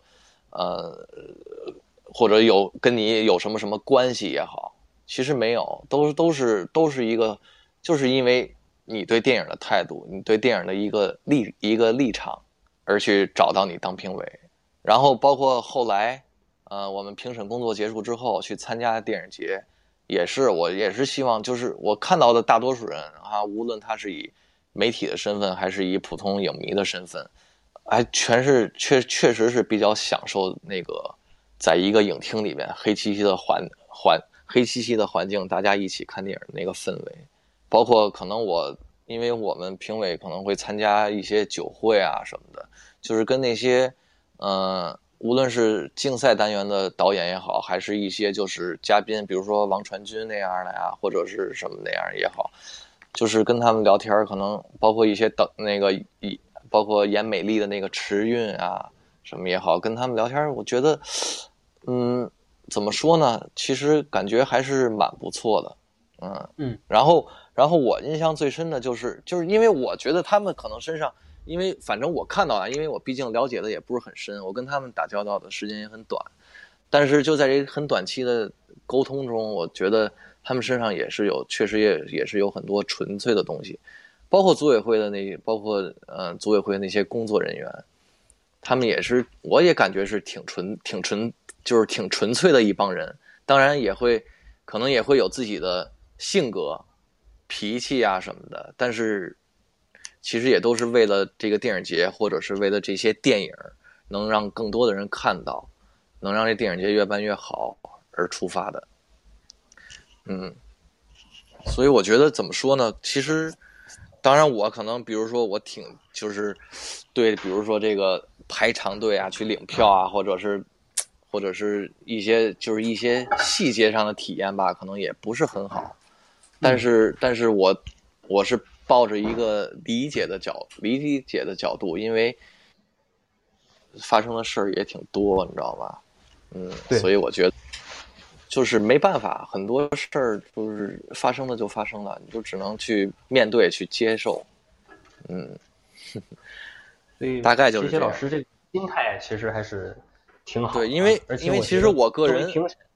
因为其实我嗯个人，我平时写文章也好，还是干什么，还是纯粹观影或者参加一些呃交流会啊，参加一些活动也好，我都是我真是就是嗯，就是就是想就是以电影为主去出发。这咱们要讨论要交流，既然是跟电影相关的东西，那为什么不去聊电影？聊聊那些七七八八的，我觉得有的时候，而且大多数时候确实很没有意思，也没有也没有什么意义。嗯，所以我觉得，无论是一个节展也好，还是还是还是就是观影啊活呃活动，包括可能你是以影影迷的身份去参与，我是以工作人员的身份去参与，他是以志愿者的身份去参与。那么大家可能就是因为电影去聚集在一起的，当然就聊电影就好了。所以像其实今年，包括可能最近好像一些争议的声音也很多。说实话，我觉得挺没有什么意思的。嗯，因为呃，包括一些公众号发的声还是什么也好，就是怎么说呢？我觉得人肯定是怀着那种不纯的目的去写这些东西的，是吧？希望抹黑哎，影展。对，当然这个啊，这个我觉得也是辩证的去看，肯定也是因为 First 现在名气越来越大了，树大招风嘛，所以这些争议声好像感觉好像比往年都稍微多了一点儿。嗯，争议咱们等会儿对，等会儿，放到最后等会儿再说我。们来聊。嗯其实我们刚才说了一圈啊，可能都是关于管理啊、体验啊，但我觉得一个影展最重要的点还是在于片子上啊。我觉得这个片子还是值得好好拿出来说一说，嗯，就是今年片子到底怎么样，大家的整体的体验印象，有没有喜欢的片子，然后有没有不喜欢的片子，然后觉得这个片子的选择和类型上有没有什么更能进步的地方？这这样个这个比连可以聊聊，他看，的最多我觉得比。连刚才又他看的肯定最多，对，半天没说话，来和我们聊聊吧。咱们还是得聊聊片子，我觉得这这个不聊片子，咱们的电台就是不完整啊。嗯这期节目，呃，吴英老师看了十九部片子，这个这一届影片的质量啊，刚才说了啊，超出预期啊。那那你自己有没有什么喜欢啊，或者是就是格外中意的，或者是觉得还能够更好的一些片子，可以和我们分享一下，也给我们的观众分享一下。呃，刚提到超出预期，并不是指片子本身超出预期，是指整个体验啊。然后嗯 片子的话，对于呃参赛片，我大部分我大部分都看了，能排上的都排上了。然后说起说最喜欢的，可能还是得是之前我在北影节看的，这现在也是在呃也是参赛的那个叫做《万扎的雨靴》。万扎雨靴是那个拉华加导演嗯、呃拍的，嗯它是一个嗯描述藏区那个儿童电影，会它整个影像风格也会是比较像伊朗伊朗那种儿童电影。嗯嗯嗯，对，对。旺扎这片子，你知道吗？旺扎这片子初初选的时候，反正都是有点危险，没有差点没有过的。对，倒不是，其实我是比较挺旺扎这片子，因为确实拍的挺好，而且就像什么小鞋子，你说是吧？嗯，就像就像那那些片子，但是，对对对对，不，小鞋子不是阿巴斯的，那、我知道，嗯。阿巴斯他不是拍过那个 何处樱桃的滋味啊，何处是我朋友的家？何处说啊，对。对对，嗯，是。这但是就是当时初审的时候，这个片子就是其实挺靠后去考虑它的，就是因为因为总感觉这个，因为拉华加他是这个呃万马那个系的人嘛，，对，就是其实他们藏族电影这边这都是很很其实都挺那什么的吧，嗯、挺有名气了的这个片子，嗯，所以刚刚开始就是可能是考虑一些因素啊啊，还有什么的，都觉得它也不是世界首映了吧？好像对，嗯，北影节啊所以就就觉得更，对对对，所以就觉得它可能不太需要 First 的帮助跟推广了，你知道吧？他们可能会，但是我就是一直觉得这个，我就是一直觉得这片子。呃，我就考虑场外因素考虑的少嘛，我就一直觉得这片子质量挺高的，而且其实是一种，嗯，怎么说呢？我认为是近几年不多见的一种影像的状态，嗯，包括它的视角啊也好啊，还是它的叙事上面的也好，我觉得都是蛮成熟的，所以我最后还是给选进去了。我们，不过你喜欢，当然肯定很高兴了哈。我们也挺喜欢。他最后那你继续说获得了最佳导演奖。对对对对对，嗯，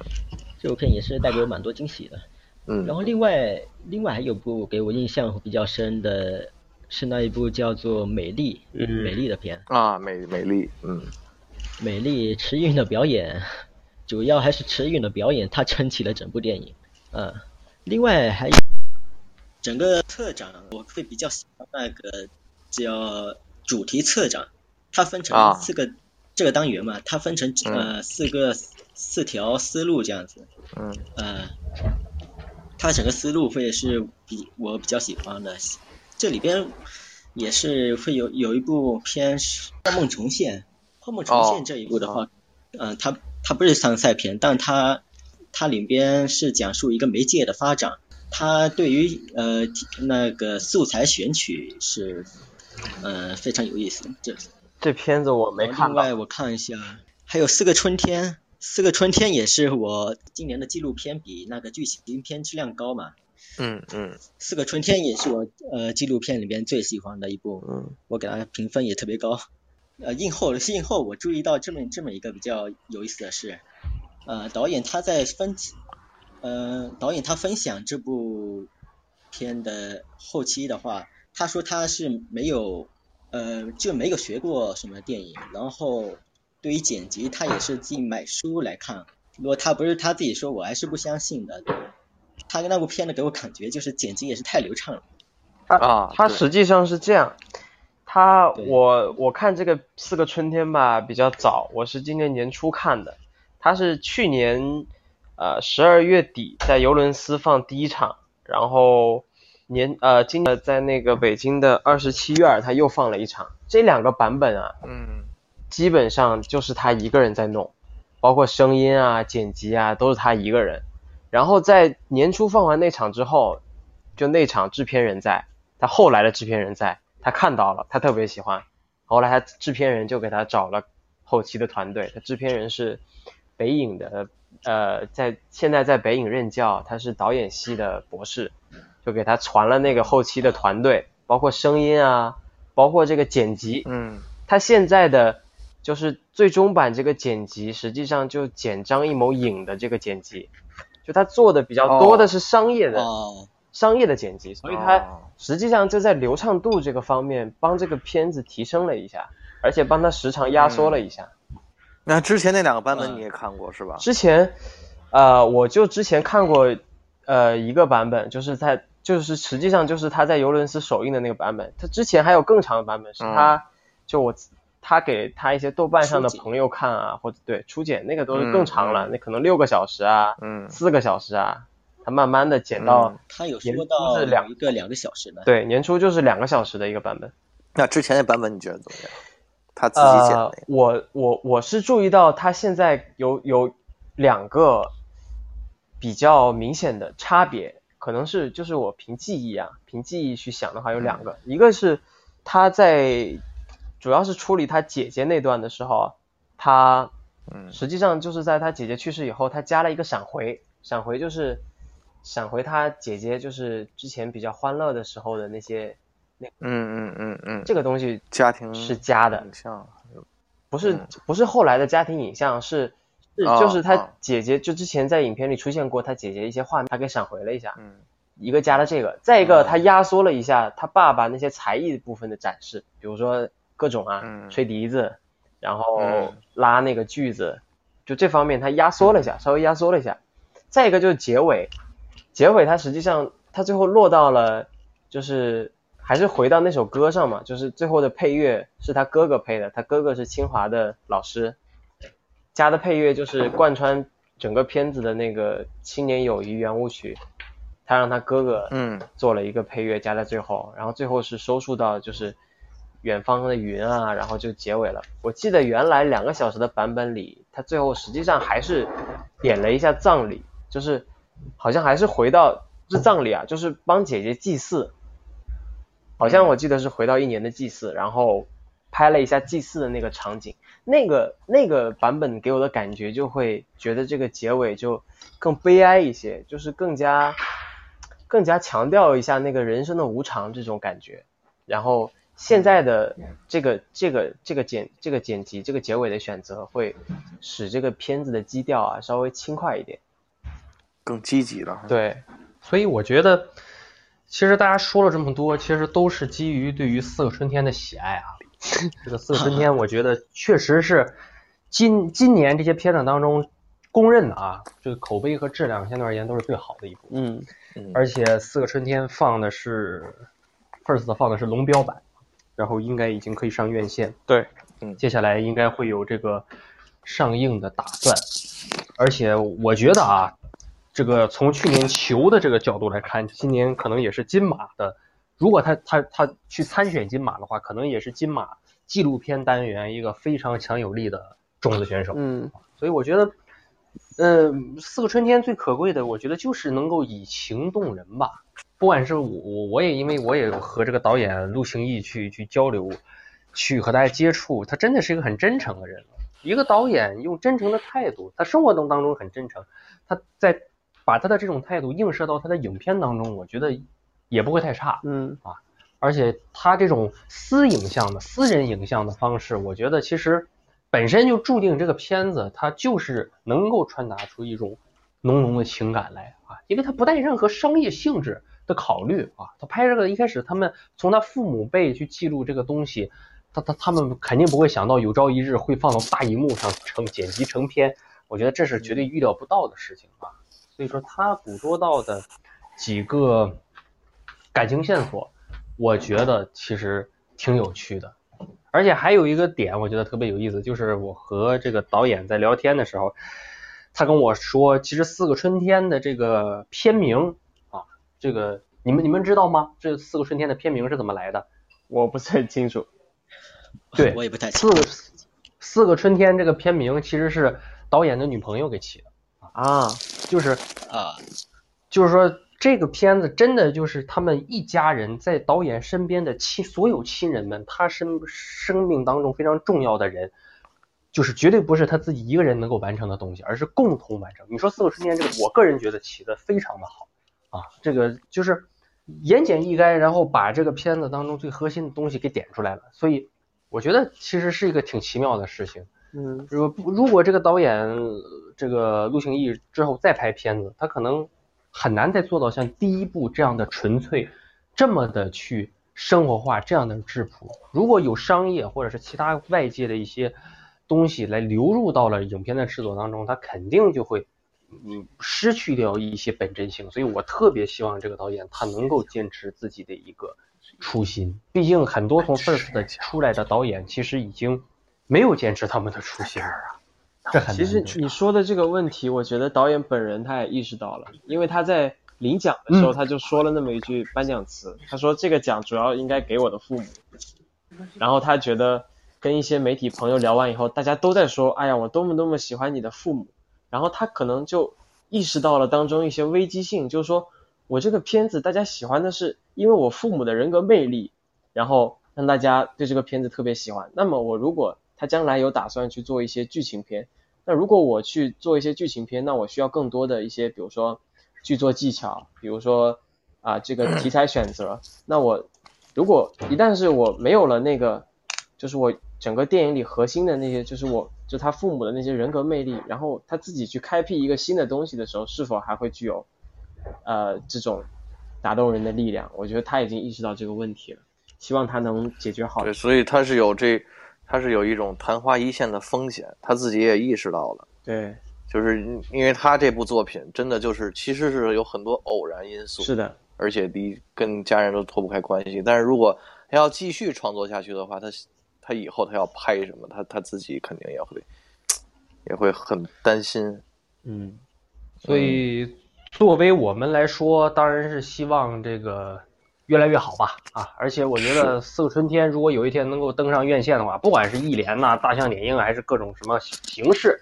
这样的片子能够在大银幕上呈现，其实就是一种对于生活本真的一种致敬啊！我觉得我其实挺希望更多的观众可以看到这样的片子，嗯就是去学会捕捉生活当中的美好，不要就是总是想着生活的东西去。呃就是有很多很浮华的东西，但我觉得生活当中的本真其实，也许就在你的身边而导演他就可以从他的父母开始，他们身边的每一个人都在捕捉这些美好，这就是这个电影最美好的地方。嗯，四个春天，嗯那你俩聊聊那今年剧情 B 零还有欢 B 零还有还有别的片子吗？还有别的深刻的呃，我想我看一下我那个片单，你说旺扎、美丽、四个春天，还有主题里面的幻梦，对，主题啊策展，嗯，主题策展，它这个单元是我是我最是我那个它这个你不是思路是我最你喜欢的。你看那个训练营那个片子，你觉得怎么样啊？训练营的话，它它里面有几部片子，然后嗯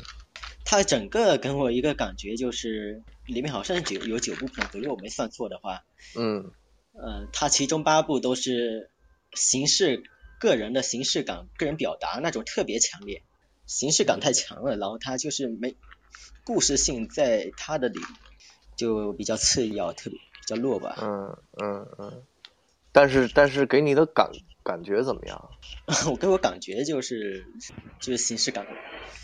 特别有形式，啊形式感太强了。训训练营这个。我也可以聊两句，因为嗯。我们组有一个有两个志愿者是一直是跟着训练营的，就跟着贝拉塔嗯嗯。跟蔡明亮，然后他们看了这个训练营的初剪，就这些导演的初剪版本，他们觉得嗯。初剪跟中剪真的是差很大，就是蔡明亮确实是不是说就是做一些概念性的指导，是真的有具体的对他们的嗯。项目做一些东西，比如说嗯就是根据初检跟终检的这个差别，就是比如说一些场景的，就到一些取舍问题，在剪辑上嗯。都会做比较详、比较详细的这个指导。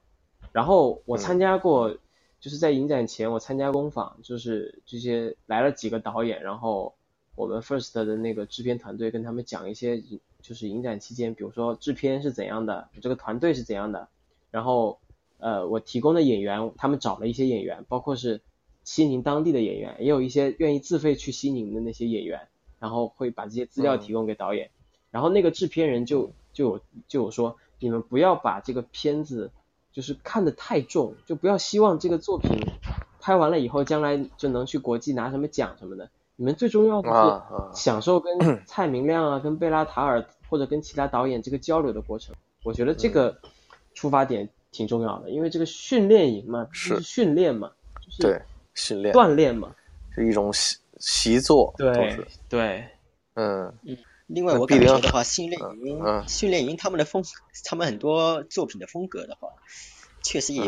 会比较像蔡明亮。嗯蔡明亮可能也是作为指导，不知道有没有呃那些呃训练营的导演们会不会受到他的影响？就是会有很多场那肯定是吗？那肯定，那看来就我们得聊一聊了，是吧？喜欢的片子，嗯嗯，我今年其实看的片子真不多啊，这个嗯和去年相比，呃，少了好多。嗯，但是我特别开心的一点是我能够看到入戏哈，嗯，我觉得 呃，虽然最近北京已经开始有很多场入戏的放映，我觉得这个片子接下来一定会获得更多观众的喜欢。嗯但我觉得我去西宁，在那个影院里啊，看了一场入戏，我觉得我我挺入戏的，我觉得嗯我没还算没白跑这一趟。这个片子啊其实呃实话实说，我我我回头仔细琢磨了一下，其实它这个电影当中啊，还是有一些就是表演的成分，戏剧表演的成分。我我我觉得是，就是说它的很多情情这个情节点的设置，实在是有些地方太过于巧合了。嗯所以我我所以，但是导演能够把它用一种非常巧妙的方式给呈现出来，这是让我很意外的。因为这个导演他之前也没有拍过什么太呃这个这个很成熟的这种作品啊，因为可能来的 first 也都没有什么太成熟的作品。但是你会发现，整个故事你如果不把它当成纪录片来看，你给它当成剧情片来看，其实它也是一个很精彩的剧情片，而且细思极恐，这个很难得。因为我觉得，作为入戏来说，首先他能够把叶京给发掘出来啊，因为我觉得叶京这个人物身上其实有很多值得说的地方，但大家可能更多的时候，大家都聚焦于说冯小刚啦，说王朔啦，巴拉巴拉巴拉，但是和他们同辈的这个叶京啊，他身上有着非常非常明显的，上个世纪就那个年代啊，这个大院子弟就是他们那种类似于有一点玩主精神的那样的一个艺术工作者。但是大家他可能因为平时很少出现，所以说大家对他的印象不是很深。但其实你会发现他身上有一种非常近乎于极端的一种暴君的一种气质。我觉得这都是那个年代遗留下来的东西，都集中在了叶京的身上。包括他拍的这个电影，他拍的这个电影《记得少年那首歌》，当年拍出来还呃创了一个这个院线最长记录啊，这个是五个多小时吧，好像是对，二百六十四分钟好像是，嗯，哎，噱头大于实质啊，大家看了之后觉得哎也就不过如此嘛，对吧？哎，但是没想到，其实在戏外发生的故事更精彩。这个故事就让让人想到浪潮啊，就是说嗯是很多人都在一个在一个极端的封闭的环境当中，一些人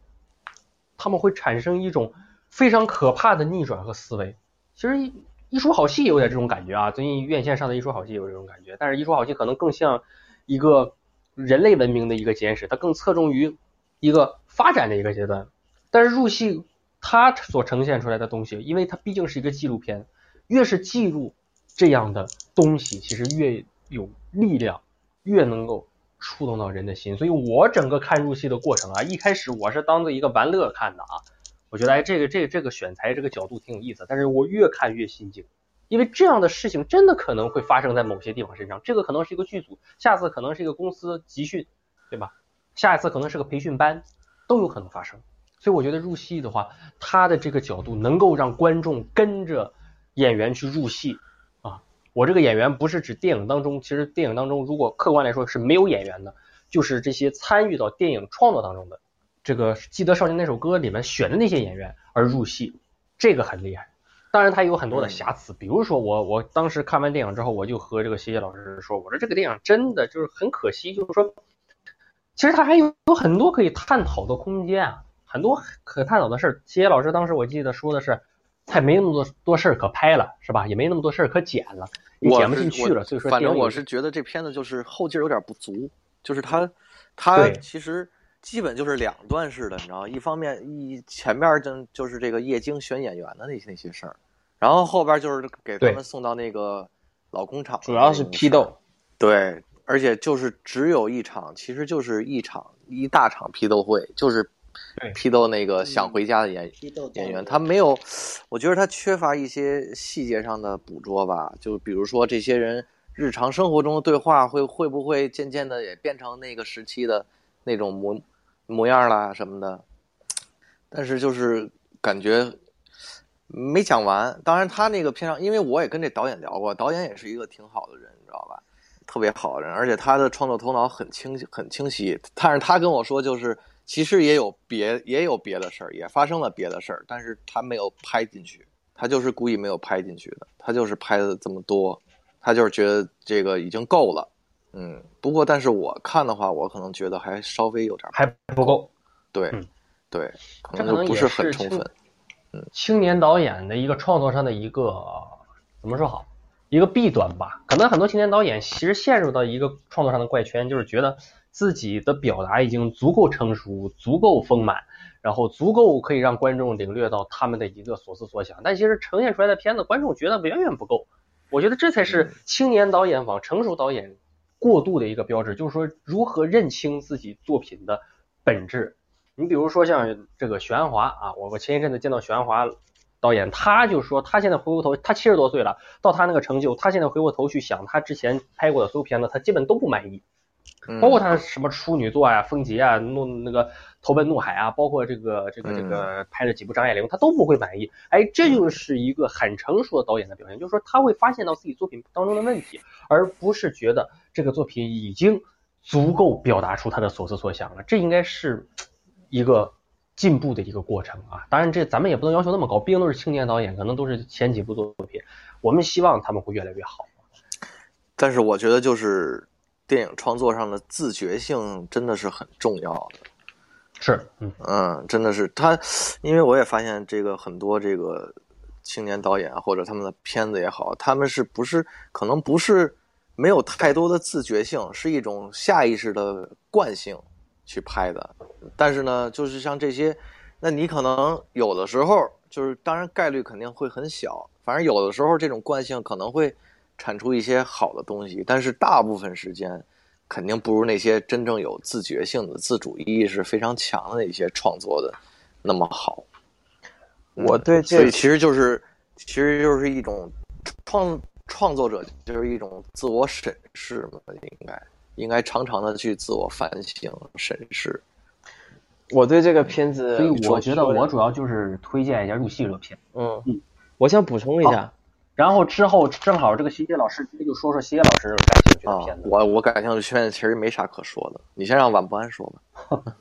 对，先让晚不安说。啊。大家能听到吗？能能可以可以。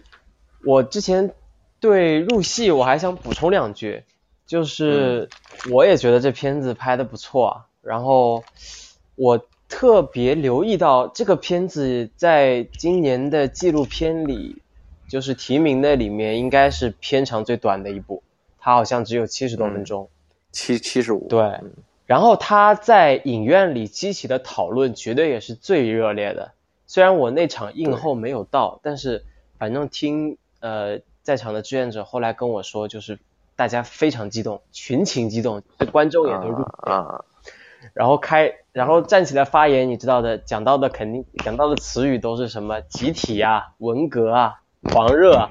但是导演就是他们觉得志愿者觉得导演在回答这些问题的时候，好像就有点有意在规避一些特别正面的这个回答。就可能也是啊担心，然后因为听锻炼那次说，在场有一位就是西宁的领导也坐在底下，然后他们说导演后来声音 压得很低，那这领导什么不看，非得看这个，就就挺会选的呗，这领导。完了，我之前看一个领导们也有自己的观影需求嘛，是，领导也想入戏。我之前看导演的一个采访，他说这片子应该是剪了三版，就是之前最初入戏应该不是现在的样子。他最后选择了这么一个样子。我在那个采访里看到的还有一个比较尖锐的问题，他问导演说：“你觉得你这个片子上映以后，对这个演员会会不会造成一些影响？因为毕竟叶京那个片子都还没上映呢，现在。但是他这个片子如果真的上映，绝对会激起非常强烈的讨论。然后，但是导演那个时候怎么回答的呢？他说：我这个片子不会在不会在大陆上映。”他当时那么讲，但是，但是他这个片子呢，他又参参加了产业场的展映，包括他现在在北京做这么多放映，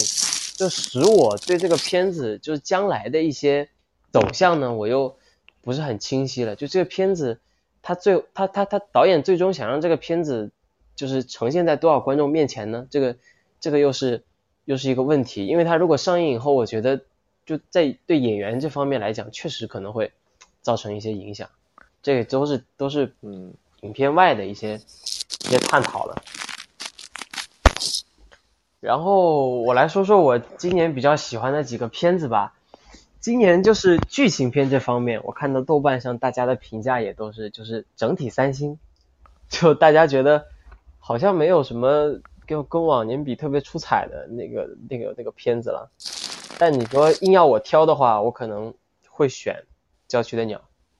因为这个片子，我后来比较比较巧的是，我后来就是碰巧有机会，然后刚好翻了一下呃终审评委的打分表，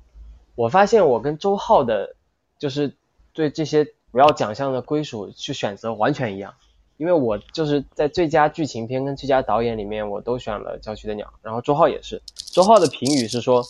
呃这个导演在探讨电影的可能性。主要讲的大概就是他这个片子的一些呃，就是时空的关联吧，就是有关过去啊、现在啊、未来啊，所以有人也会把这个片子跟这个导演跟毕赣去做比较，因为他们都是青年导演，同时就是在电影语言方面，我觉得他们是有做出一些改变跟尝试吧。但是这个片子我不太喜欢的就是他那个成人的段落，大家其实主要在夸的也都是儿童的段落。而且今年拿到最佳演员提名的也是那个小夏好，就是片子里那个，嗯，就小男孩儿，嗯，成人段落看到的比较多的反馈就是觉得他们一个是像洪尚秀，就是他那个他那个变焦，他那个突然间拉近镜头拉近的那个，还有人说他像侯麦，反正成人段落，然后导演也回答说，为什么感觉李纯跟那个黄璐演的就有点不在状态呢？他说他想刻意呈现一种游离的状态，我不知道这是一种找补呢，还是他就是这么去想的，反正给我的观感就不是特别好，主要是靠儿童段落来拉升我的观感。这样，这个就是我对《郊区的鸟》的看法。然后还有一个想提一下，就是《冬去春又来》。《冬去春又来》这个片子，大部分人是觉得它太工整了，就是觉得，包括在今年 First 的这个、这个、这个整个的剧情片这块的话，它可能也算就是制作上、制作上比较好、比较好的一个东一个一一个片子。嗯，他们花了不少钱。是，而且他那个团队有主要在英国，对吧？导演也是在英国学电影。还是一个跨国的一个一个片子，但是这个片子给我给我的感觉，反正我是觉得挺舒服的。而且他这个片子，我觉得可以跟《美丽》去做一个对比，是挺有意思的。它同样是一个女主的戏，就靠那个女主去推动整整个戏，然后讲的也都是她这个人物的，就是一些挣扎啊。但是《美丽》的表达方式就是特别生猛，特别直接，就整个就她的女主的所有苦难。啊，他都会直接甩到观众的脸上，然后但是这个冬去春又来，他的表现比较克制，呃，所以，我也我也是在跟别人讨论，然后包括自己看的时候，我我发现可能跟我的这个观影取向也有关系，我可能就会偏爱一些克制的、比较克制的情感的这个表达上，那我会觉得冬去春又来还不错。剧情片的话，给我印象比较深的就是这两部。纪录片刚才已经聊了差不多了，就是入戏跟四个春天。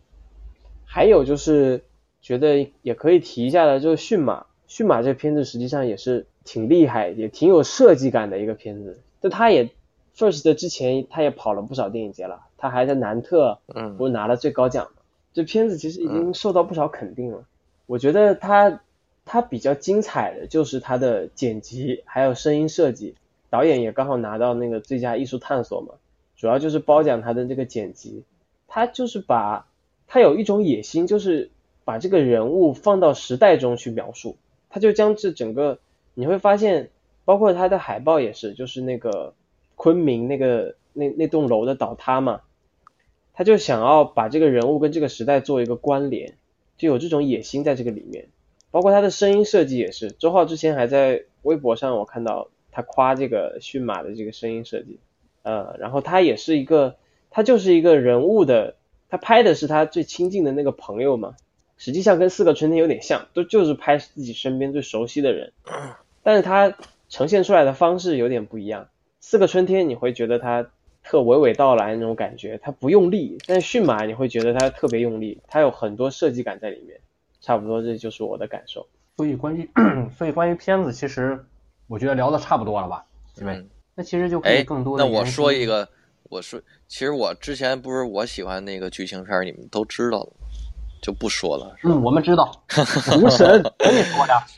嗯，无神。让我们大声喊出他的名字。无。无神这个反正评分其实也不高，然后大家可能看了也觉得，说是据说是在，因为我后来也没在大银幕上看，但是说在大银幕上效果可能不是很好，但是我就是怎么说呢，我还是挺喜欢这个这个片子的，而且我跟那导演就是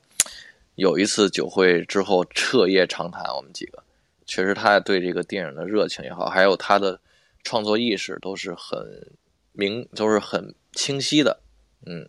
然后他下一部片子他也已经想好了，剧剧剧本已经写完了，然后我觉得还是挺期待的。就他是因为这导演本人他就是这个东北人嘛，然后又很很那个什么，就是很怎么说呢，就是很有那种独很有那种独独立性，就是有点特立独行的那种感觉。然后说话也比较直，可能所以他可能在跟观众交流的时候。可能也不是像其他导演是那么温和呀，或者什么的，你知道吧？所以可能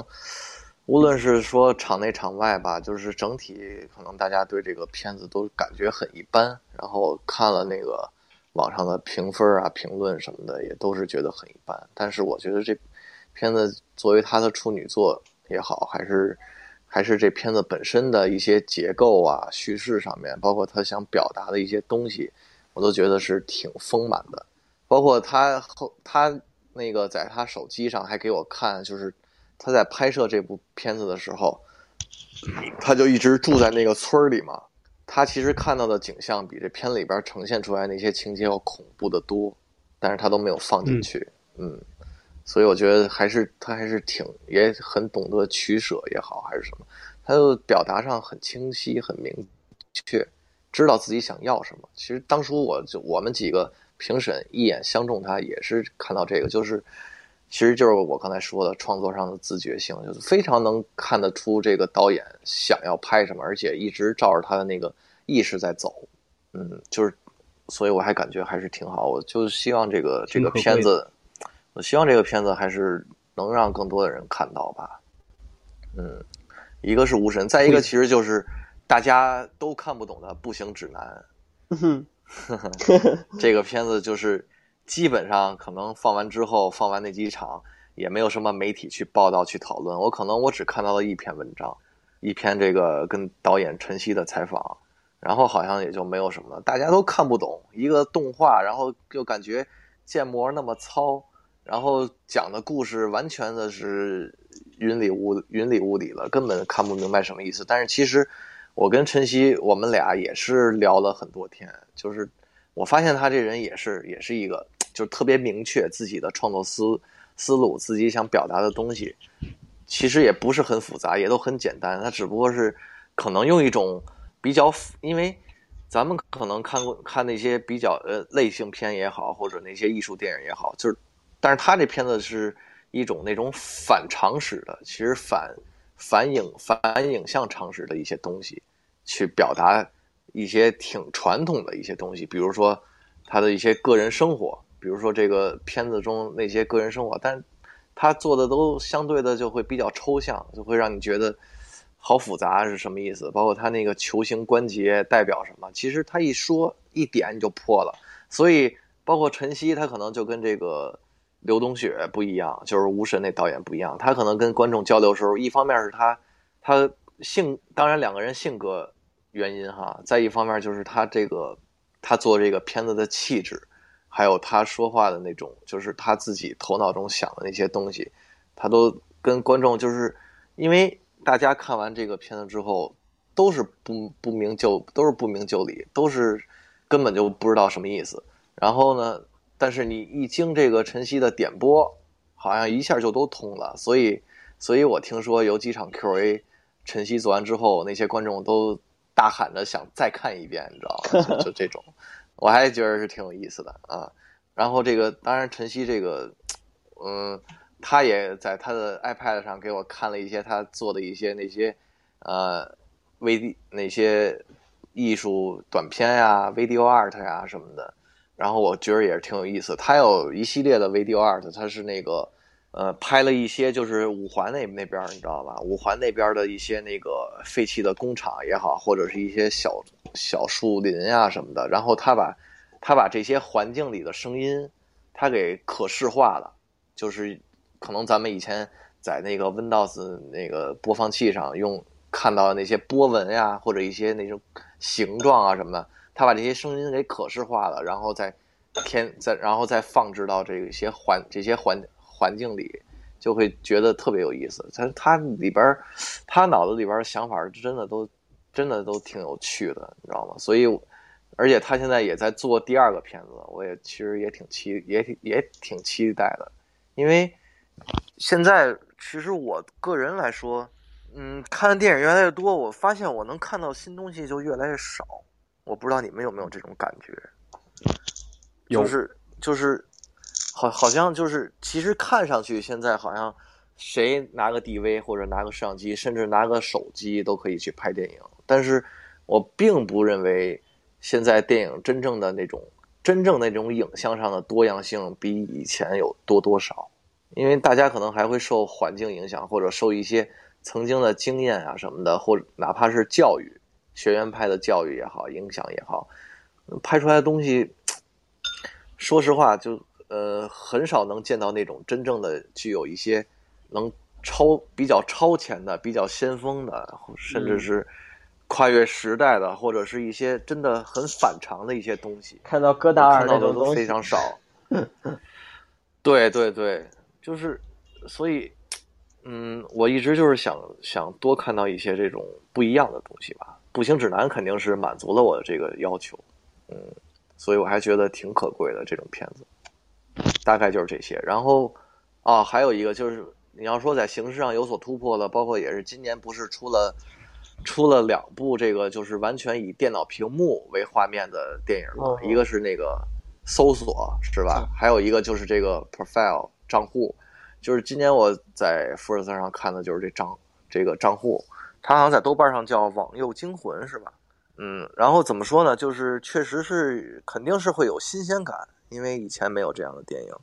然后，但是其实它的叙事结构也好，什么也都是挺传统的，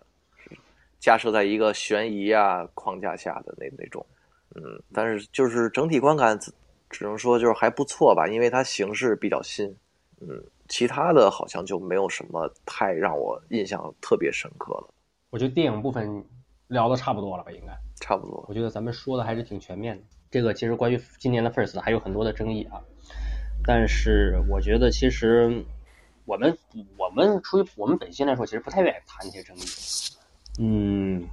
因为我觉得每一项大的争议的背后，其实都会有一些噱头的存在。嗯，作为我们啊四个层面维度的人来说，我们都是发自内心的希望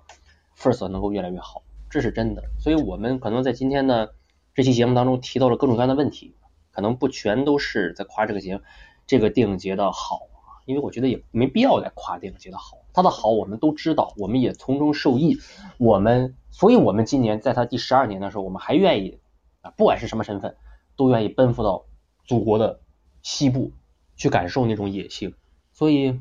我们真的希望在中国真的可以有一个扎扎实实的。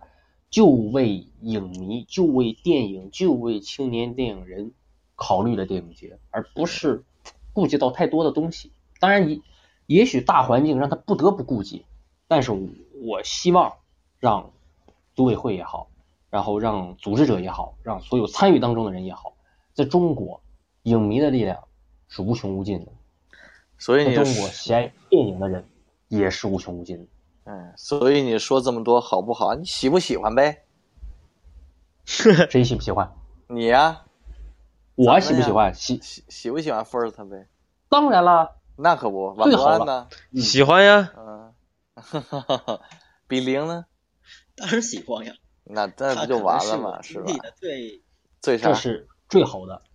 所以啊对也我们最好体验最好的一个电影节吧，对我们最真诚的希望真诚。明年 First 第十三届，即使还有问题，我们也还愿意去，我们也还会想办法去。我也希望 First 能够对得起我们所有影迷们的这份期待。好了，嗯，这一期的电台就是这样。来，我们和听众朋友们打个招呼，希望我们这个半年一更的节目可以尽快再次与你们见面。再见。再见。再见。再见。